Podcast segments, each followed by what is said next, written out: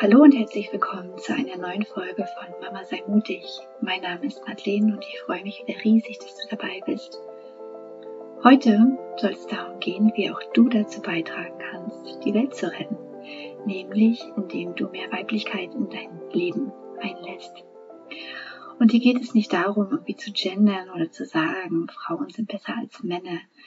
Es geht lediglich darum, uns einmal an diese Urprinzipien von Yin, der Weiblichkeit, und Yang, der Männlichkeit zu erinnern, wie sie schon seit Jahrtausenden in den fernöstlichen Ländern noch weitergegeben werden. Und jeder Mensch trägt ja diese Anteile von Männlichkeit und Weiblichkeit in sich drinne, von Yin und Yang.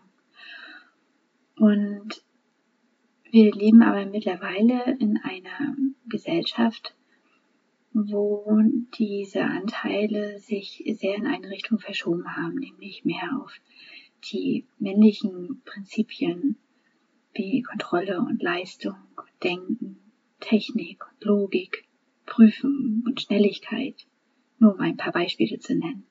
Die sind an sich neutral und nicht schlecht. Doch in dem ganzen Zusammenspiel und dadurch, dass wir weibliche Anteile halt verdrängen, wie zum Beispiel Natürlichkeit, Empfangen, Kreativität, Fühlen und Hingabe, in diesem ganzen Zusammenspiel kippt es dann eher in diese verletzte Männlichkeit, sodass aus Leistung Leistungsdruck wird und ähm, aus Kontrolle Kontrollsucht wird. Und so sind auch andere verletzte Anteile, die sich hier zeigen, wie Manipulation oder Kontrollsucht, Missbrauch oder dieser permanente Leistungsdruck halt. Oder auch verletzte weibliche Anteile, die wir heutzutage in unserer Gesellschaft sehen. Dass wir uns im Opfermodus befinden, denken, wir können eh nichts ändern. Dass wir uns abhängig fühlen. Dass wir Sachen verdrängen und nicht richtig wahrnehmen wollen oder dass wir ständig uns in Schuldgefühle befinden. Das sind alles Anteile, die mm, darauf hinweisen, dass wir uns in verletzten Aspekten von Yin und Yang bewegen und nicht in unserer vollen Kraft. Und wir Frauen tragen ja die weiblichen Anteile initial und von Natur aus in uns, doch sie sind in die, in der heutigen Gesellschaft völlig verdrängt. Und so führt es dazu, dass wir uns alle, egal ob männlich oder weiblich, dass wir uns unglücklich fühlen und nicht richtig angekommen fühlen und abgeschnitten fühlen von uns selbst, von anderen Menschen. Und daran würde ich gerne für mich was ändern und da ein Teil dazu beitragen, dass wir diese gesellschaftliche Situation drehen können. Nach dem Motto von Gandhi, sei du selbst die Veränderung, die du dir in der Welt wünschst. Und deshalb fange ich bei mir an, mich zu ändern, bevor ich andere ändern möchte. Und ein erster Schritt ist da für mich, dass ich ins Fühlen komme. Also ich übe wieder das Fühlen, was wir so verdrängt haben. Denn es ist in der Gesellschaft nicht angebracht, dass wir unangenehme Gefühle nach außen hin zeigen. Ja, es wird kleinen Kindern schon abtrainiert, dass sie nicht traurig oder wütend sein dürfen. Und dann wird ihnen entweder gesagt, dass sie sich zusammenreißen sollen oder sie werden halt abgelenkt von den Erwachsenen. Nicht alle, aber wir sehen es halt noch zu oft, dass diese Methode angewendet wird. Und was passiert denn, wenn sie ihre Gefühle nicht bis zum Ende durchleben können? Ja, sie, die Gefühle stauen sich auf und es entsteht Stress im Körper und der muss dann irgendwann wieder entladen werden oder es bildet sich eine, eine Krankheit. Ja, und so werden wir darauf konditioniert, dass es nicht angebracht ist, negative Gefühle zu haben und wir selber als Erwachsene greifen noch zu der Methode, dass wir uns dann ablenken, wenn unangenehme Gefühle hochkommen. Dass wir was essen oder was, ähm, was anderes konsumieren. Was anderes Unnützes vielleicht konsumieren. Und wir erlauben uns einfach nicht tiefer zu gehen. Und das ist genau das, was ich möchte, dass ich mir erlaube, tief zu gehen und tief rein zu fühlen, wenn unangenehme Gefühle hochkommen. Dass ich mich wirklich hinsetze und da hineinspüre. quasi durch die Dunkelheit gehe, egal wie lange es denn dauern mag, auch wenn es tagelang sich unangenehm anfühlt, aber ich gehe da durch. Ja, ich verspreche mir, dass ich durch diesen Prozess durchgehe und ich verspreche mir auch, dass ich weinen darf, wenn Tränen hochkommen und ich verstecke diese auch nicht vor meinen Kindern, weil es halt okay ist zu weinen. Und ich verspreche mir auch, dass ich mich nicht ablenke durch Handykonsum oder durch Essen oder Lesen. Und dann setze ich mich wirklich hin und spüre einmal hinein, ganz in Ruhe. Versuche ich mir einfach diese Zeit zu nehmen. Und ich nehme mir sie dann auch. Auch wenn ich mich für ein paar Minuten nur auf dem Klo einsperre und einfach hineinspüre. Dann frage ich mich, was spüre ich gerade und wo spüre ich es im Körper? Und was möchte da gerade raus? Was ist da gerade? Ist da Wut oder Trauer oder eine andere Emotion? Und wie kann ich diesen Prozess noch unterstützen?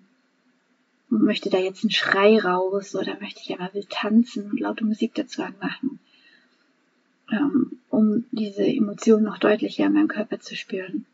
Möchte ich mit jemandem reden und es so rauslassen? Oder möchte ich vielleicht was aufschreiben? Ja, und so erlaube ich mir wirklich durch diese Dunkelheit zu gehen, wenn ich weiß, am Ende ist da Licht im Tunnel. Es wird wieder angenehmere Zeiten geben und ich werde auch wieder angenehmere Gefühle fühlen dürfen und in angenehmere Situationen kommen dürfen. Dieser Zustand wird einfach nicht ewig anhalten. Und so ist durch, durch dieses Erlauben des Fühlens lade ich da ganz viele ähm, weibliche Qualitäten ein. Das Fühlen an sich ist ja schon eine weibliche Qualität, aber auch durch die Dunkelheit zu gehen, einfach zu sein, Hingabe ist eine weibliche Qualität, mich die Prozess hinzugeben, ins Vertrauen zu gehen, dass, es, dass wieder bessere Zeiten kommen werden und da auch langsam ähm, durchzugehen, nicht in Schnelligkeit und Hektik. Langsamkeit ist auch eine weibliche Qualität, genauso wie das Annehmen. Ich nehme an, dass ich gerade in so einem tiefen Prozess bin und dass es sich gerade nicht angenehm anfühlt. Ich nehme es aber so an, wie es ist. Ja, und der zweite Schritt, den ich einmal gerne noch hier erwähnen möchte, um die Weiblichkeit zu stärken, meine Weiblichkeit zu stärken, ist, ähm, in die, auf die Intuition zu hören, die Intuition zu stärken und mich mehr mit meiner Intuition zu verbinden. Denn es ist ja so, wir sind es in der Gesellschaft auch gewohnt, dass wir denken und auf unseren Verstand hören. Und der Verstand ist per se ja nicht schlecht.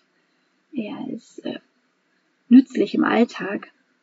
Und doch ist es so, dass wir das, was wir denken, sind zu 95 Prozent ja unterbewusste Programme, die in uns ablaufen. Und wie ich auch in der vorigen Folge ja schon erwähnt habe, können diese unterbewussten Programme ja auch negativ sein. Es kann sich um negative Programmierungen handeln, ähm, die wir in einer ja, emotional verkümmerten Gesellschaft als Kinder beigebracht bekommen haben.